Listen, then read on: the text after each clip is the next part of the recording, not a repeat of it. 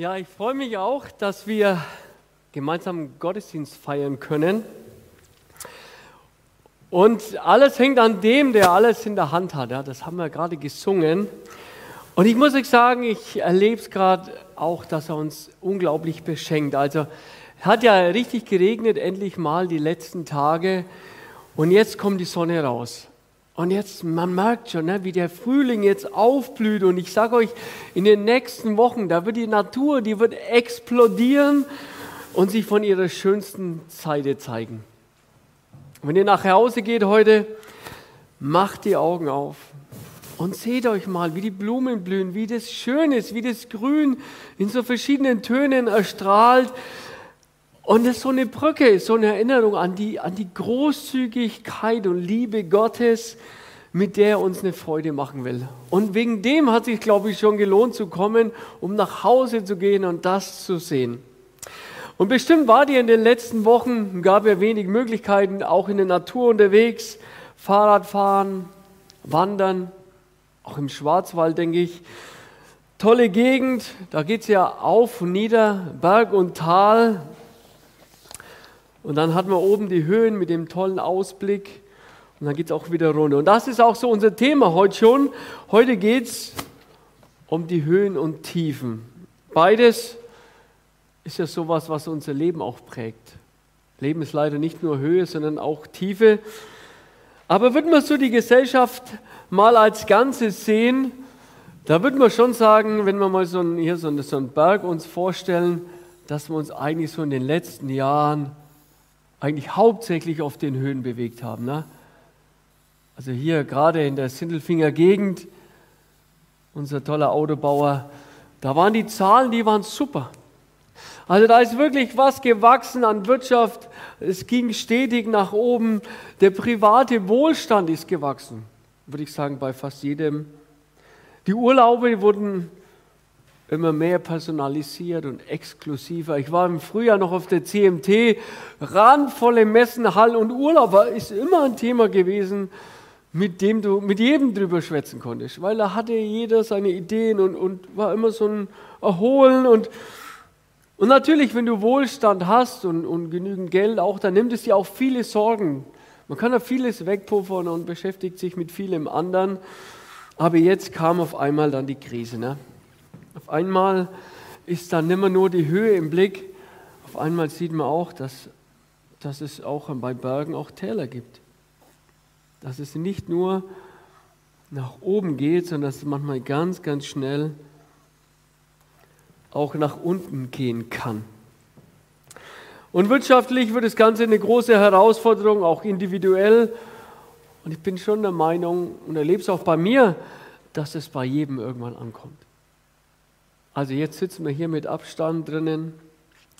Bei manchem hat die Krise schon mit dem Lockdown begonnen. Ja, da waren Urlaubspläne geschmiedet, da waren Termine da, da war alles schon, schon fast der Koffer gepackt und da kam der Lockdown. Ich weiß von Leuten, die wirklich mit der Einsamkeit kämpfen. Andere, die, die einen riesen Spagat haben, im Homeoffice klarzukommen. Die Kinder sind zu Hause seit längerer Zeit und und irgendwie ist nicht so, so eine Aussicht auf was Regel, Regelmäßiges wieder. Und dann natürlich dieses ständige Hin und Her. Ja. Alle zwei Wochen irgendwelche andere Regelungen, andere Vorschriften, so und so. Das ist schon auch echt erschöpfend und zermürbend. Also egal, wo wir gerade stehen, ob vielleicht noch ganz weit oben oder schon relativ im Tal angekommen, ich glaube, wir realisieren mehr und mehr, was es eigentlich jetzt bedeutet, was so die nächsten Monate, Wochen mit sich bringen. Und obwohl jetzt eine Liste von Lockerungen da ist, also auch wir können uns heute wieder treffen. Toll, dass ihr alle da seid. Und ist ja weiter, ne? man kann jetzt wieder Sport machen, aber nur Individualsport. Also ich bin Fußballer ja, da geht nichts, sage ich mal. Restaurants gibt es jetzt auch wieder die Möglichkeit, aber die, die tolle Tischdeko wird auch fehlen. Und man wird mit Abstand da drin sitzen. Auch wer gestern Bundesliga geguckt hat, es war mal schön, wieder Fußball zu gucken, aber es, so ein leeres Stadion ist irgendwie schon, da fehlt, da fehlt einfach was. Also meine Freiheit, meine Möglichkeiten, viele demonstrieren schon dagegen, aber das wird jetzt einfach so bleiben. Auch der Pfingsturlaub, Wir gehen tatsächlich an den gleichen Ort wie letztes Jahr. Und auch da, da ist schon ein bisschen Bammel. Wie wird es werden? Und du hast ja so einen Vergleich, ja, da war ein großes Straßenfest mit Bands und Bühne und, und vielem, was du letztes Jahr da erlebt hast, wirst du sagen, okay, das wird ganz anders werden. Da wird es Einschränkungen geben. Da wird man sich nicht so locker bewegen können. Dieses Unbeschwerte ist schon irgendwie weg. Sommerfeste, Cannstatter Vasen, Weltmeisterschaft, große Grillpartys, Hochzeiten sind wieder möglich, ja. Aber wer will schon dem Hochzeitspaar mit Desinfektionsmittel und Mundschutz gratulieren, ja? Komisch, gell? Komisch. Also da wird noch manches auf uns zukommen. Und wir sind irgendwie gerade unterwegs in dieser, ja? Okay. okay. Wir sind unterwegs in, in der Talfahrt und das Ende ist irgendwie noch nicht Sicht. Okay, jetzt. Eins, zwei, jetzt geht's wieder. Und wenn man das alles hört, dann kann einem das schon auch ein bisschen Angst machen. Manche hat auch Befürchtungen. Ne? Wie, wie wird das jetzt werden in der nächsten Zeit? Man hört in vielen Gesprächen Sorgen und was sagt man jetzt da? Und, und dann gibt es etliche, die versuchen, Optimismus zu verbreiten. Also so, Leute, das wird schon wieder. Komm, lasst uns positiv, optimistisch nach vorne denken. Und ich glaube, Optimismus ist eine gute und wichtige Lebenseinstellung. Optimisten betrachten die Welt von der besten Seite aus. Optimismus meint eine, eine lebensbejahende Grundhaltung, eigentlich so relativ unbesorgt in die Zukunft gehen, positiv nach vorne schauen. Ich selber bin auch einer, der definitiv wirklich das Positive sieht. Aber jetzt bin ich auch schon ein bisschen ernüchtert. So in den letzten Wochen. Ne? Da dachten wir, jetzt kommt dieser Shutdown und dann tun wir die Sache so einschränken, dass es dann einfach wieder relativ normal wird und dass eigentlich dann auch der Virus so fast verschwindet aus unserem Land. Aber es ist irgendwie nicht so der Fall. Und je länger es geht, umso ernüchtert werden wir, weil es völlig anders ist, das Leben und jetzt einfach so eine lange, lange Zeit wahrscheinlich bleiben wird. Also ich glaube, reiner Optimismus ist hier zu wenig. Was könnte es dann sein, was wir brauchen, so als Lebensgrundhaltung? Und da bin ich beim Nachdenken auf einen Liedvers gestoßen. Auf einen Liedvers, an dem es im Refrain heißt, du bist meine Zuversicht, du bist meine Stärke. Und ich bin der Überzeugung, dass Zuversicht das Wort ist, die Lebenshaltung ist, die wir jetzt für die nächsten Wochen und Monaten eigentlich brauchen. Und wenn du nichts von meiner Predigt heute mit nach Hause geht, geht und nichts hängen bleibt, aber wenn es nur das eine Wort ist, Zuversicht, und das zu bekommen im Leben, jetzt in den nächsten Wochen und Monaten, es ist eine Haltung, die keine Illusion sich über die Wirklichkeit macht. Also die nicht nur die rosa-rille Brille trägt, sondern sich trotz alledem nicht entmutigen lässt. Das beste Wort ist Zuversicht, es kommt aus dem Althochdeutschen, hat vorher ursprünglich nur das Voraussehen auf die Zukunft gemeint, egal ob es schlecht oder gut ist, hat sich dann ein bisschen verändert in der Wortbedeutung und heute meinen wir, dass wir die Herausforderung sehen und sie nicht kleinreden, aber trotzdem positiv in die Zukunft blicken. Also ich will vertrauen, dass wir auch als Gemeinde aus dieser Krise herauskommen, in der wir mittendrin stecken. Und bei Zuversicht, da, da schwingt was von Hoffnung mit. Hoffnung, dass wir durch dieses Tal hindurchgehen, weil dieses Tal, durch ein Tal schreiten, das ist kein Spaziergang. Aber wir werden da durchkommen, weil wir, und das ist ja so Teil des Psalm 23, weil wir den Entscheidenden an unserer Seite haben, weil wir den Entscheidenden haben, der jetzt mit uns mitgeht, der gute Hirte Jesus Christus, der uns all die Sicherheit gibt, die wir da brauchen. Ihr kennt das sicherlich vom Urlaub. Es gibt ja auch viele Ecken auf dieser Welt, die hochspannend sind, die kulturell ganz anders sind, andere Sprache, andere Umgebung, so ein,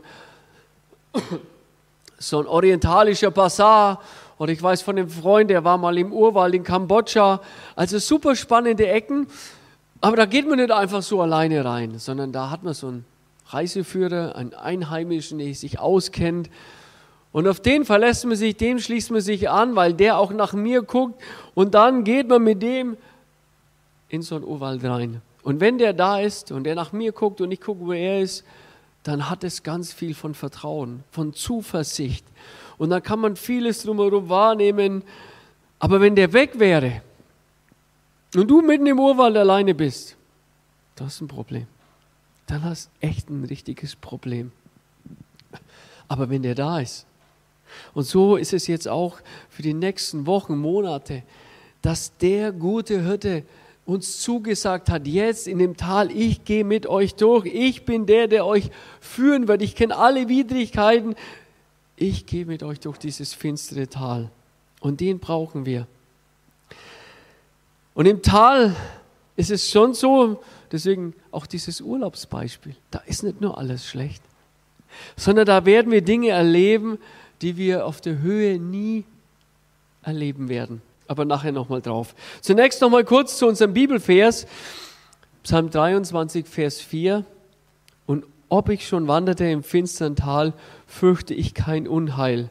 Denn du bist bei mir, dein Stecken und Stab trösten mich. David beschreibt hier das Tal mit zwei Wörtern, nämlich Finsternis und Unheil. Und das ist eigentlich was, was man im Tal findet. Ich, oder wir als Familie waren vor zwei Wochen in der Xanderschlucht im Nagoldtal unterwegs. Die führt vom Nagoldtal hoch nach Holzbronn, so eine tolle, schmale Schlucht. Und bereits unten steht am Eingang dieser Schlucht das Wandschild, die Schlucht nicht bei Starkregen betreten. Und das Wasser, ja, wenn es natürlich regnet, von der Höhe sammelt sich das Wasser in der Schlucht sozusagen und dann steigt das und wenn dann noch der Wind dazukommt und viel Regen, dann peitscht es das Ganze auf und dann kann so ein kleines Rinnsal einer Schlucht auf einmal das Ganze zu einem reißenden Strom werden. Und läufst du dann die Schlucht hoch, die natürlich in dem Fall trocken war, dann sieht man auch die Gefahren eines Tales sehr deutlich. Da liegen Bäume quer, die abgefault sind, wo du nicht weißt, ob sie halten, wenn du drauf trittst. Da sind überall Felsbrocken, die rausragen. An viele Stellen muss man auch mal klettern oder die sind bemoost. Und natürlich weißt du nur dann, wenn du draufsteigst, ob das hält oder ob das abrutscht. Und natürlich die Frage, ob der Weg, den du gewählt hast, stabil und tragfähig ist, das weiß man erst, wenn man ihn beschritten hat. Und jetzt stelle dir vor den guten Hirten, der sich da auskennt. Und der sagt, nein, wir gehen da lang und da lang. Davids Formulierungen über das finstere Tal und von dem Unheil, die sind ganz allgemein formuliert. Der kennt sich aus. Und all das, was wir jetzt als Unheil empfinden, das sagt er, das können wir da reinpacken. Das ist alles in dem Wort da drinnen. Und diese Weite brauchen wir an. Weil alle, die hier heute da seid, ihr erlebt das momentan ganz anders. Manches vielleicht erst am Einstieg, mancher schon tief drinnen. Ich dachte, meinen Schwager, der hat mir letzte Woche erzählt, dass, da saß er, stand er in der Firma mit seinem Kollegen kurz zusammen, haben kurz gequatscht, da kommt der Chef raus und sieht die da stehen. Und da geht er hin sagt, ja, habt ihr nichts zu schaffen, völlig aufgebracht. Und da kannst du ja gleich Urlaub machen und, und war völlig außer sich. Und er fragt sich, alle waren völlig durcheinander, was ist mit dem los? Aber natürlich, wenn du jetzt gerade deine E-Mails abrufst und normalerweise eine ganze Latte von Bestellungen reinkommt und die ausbleiben und du keine Aufträge bekommst und deine Mitarbeiter, deine Kosten alles siehst, dann macht das was mit dir. Dann bist du auf einmal im Tal drinnen. Und dann gibst du das vielleicht weiter und auf einmal wird die Sorge der einen natürlich der Angestellten auch ihre Sorge. Ist doch ganz logisch. Also früher oder später werden wir das alle treffen und jeder wird es unterschiedlich empfinden. Und deswegen meint hier Jesus einen ganz offenen Begriff mit Unfall, wo all das reingepackt werden kann, was wir empfinden. Aber ich sage euch, wir müssen keine Angst haben. Und wir werden noch eine zweite Sache erleben, nämlich das Tal hat was ganz Besonderes. In dem Tal, da fließt der Fluss durch der sammelt sich im Tal. Der kommt von oben, stattet er, da sammelt sich das Wasser und dann schlängelt er sich so ins Tal herunter. Und wer so wandern ist in den Bergen, der weiß, so ein, so ein Bergfluss, der, der hat was, gell? So dieses klare Wasser, das bis auf den Boden geht und dieses Plätschern, weil, weil es überall bergab geht und dann, dann hält man da ganz automatisch mal seine Hand hin oder seine Trinkflasche, um zu trinken, weil man sich erfrischen will, weil dieses Wasser so erfrischt. Und man braucht auch, wenn man wandert und angestrengt ist, viel Wasser. Das Zweite natürlich, wo Wasser ist, wo viel Wasser ist, da wächst auch was. Also entlang von dem Flussufer da wachsen natürlich auch die besten Wiesen und die besten Auen. Und da ist ja meistens auch manchmal ein bisschen Schatten. Und da, wo Halbschatten ist, da wächst der beste Rasen. Und da wachsen die größten Bäume und Büsche, weil die ständig mit Wasser versorgt werden. Das ist in der Höhe nicht so. Die Höhe ist meistens relativ kahl und nicht so frei wie das, was man im Tal findet. Und deswegen hat das Tal auch sein Besonderes. Und deswegen sind es auch immer besondere Zeiten, wenn man da durchgeht. Man möchte es manchmal nicht, aber man erlebt was, was man sonst nie erlebt, nämlich die Gegenwart des Hirten, der dann da ist und der einen auch tröstet. Dass wir gehalten werden, das kann ich besonders da erleben. Nirgendwo, würde ich sagen, begegnet er uns tiefer. Und das finden wir an vielen Stellen in der Bibel, wo Leute das erleben, entweder sich so darstellen an ihrer Geschichte oder sie manchmal das auch aussprechen. Im Neuen Testament spricht ein Paulus davon, wie er in dem Tal drin hängt, wie er so, wie es ihm schlecht geht. Und auf einmal kommt ein Statement von ihm, das sowas ist wie so eine Zwickmühle. Er schreibt in 2. Korinther 12, Vers 9 bis 10, und Herr, also Gott hat zu mir gesagt, Paulus, Du brauchst nicht mehr als meine Gnade. Je schwächer du bist, desto stärker erweist sich an dir meine Kraft. Jetzt trage ich, sagt Paulus, meine Schwäche gerne. Ja, ich bin stolz darauf, weil dann Christus seine Kraft an mir erweisen kann. Darum freue ich mich über meine Schwächen, über Misshandlungen, Notlagen, Verfolgungen und Schwierigkeiten. Denn gerade wenn ich schwach bin, dann bin ich stark. Also er sagt, Leute, wenn ich da unten im Tal drin bin, dann habe ich Gottes Kraft ganz besonders erlebt, Gottes Nähe. Und dann sagt er manchmal widersprüchlich, weil da oben, wenn ich auf der Wiese bin, auf der Höhe bin, da bin ich mit so viel anderem beschäftigt, dass ich manchmal Gott fast vergesse oder in den Hintergrund stelle, weil das andere mich so Beschlag nimmt, dass ich denke, eigentlich war das auch die besondere Zeit im Tal. Weil da war er nahe, da habe ich ihn zumindest erlebt. Und ich aus meinem Leben kann es genauso sagen. Dort, wo es mir schlecht geht, dort, wo ich echt mal am Boden war, zerstört war, große Themen in meinem Leben zu klären war oder sind, da habe ich natürlich Gott gesucht. Auch von mir aus, ganz automatisch. Da habe ich viel mehr gebetet, da habe ich Gottes Nähe gesucht und erlebt, dass er da ist, weil wir ihn auch besonders suchen und er ein Gott ist, der besonders im Tal da ist. Und deswegen der Schlüssel des Besonderen ist die Nähe zum Hirten. Psalm 23. Und ob ich schon wanderte im finstern Tal, fürchte ich kein Unglück, denn du bist bei mir, dein Stecken und Stab trösten mich. Man hört schon.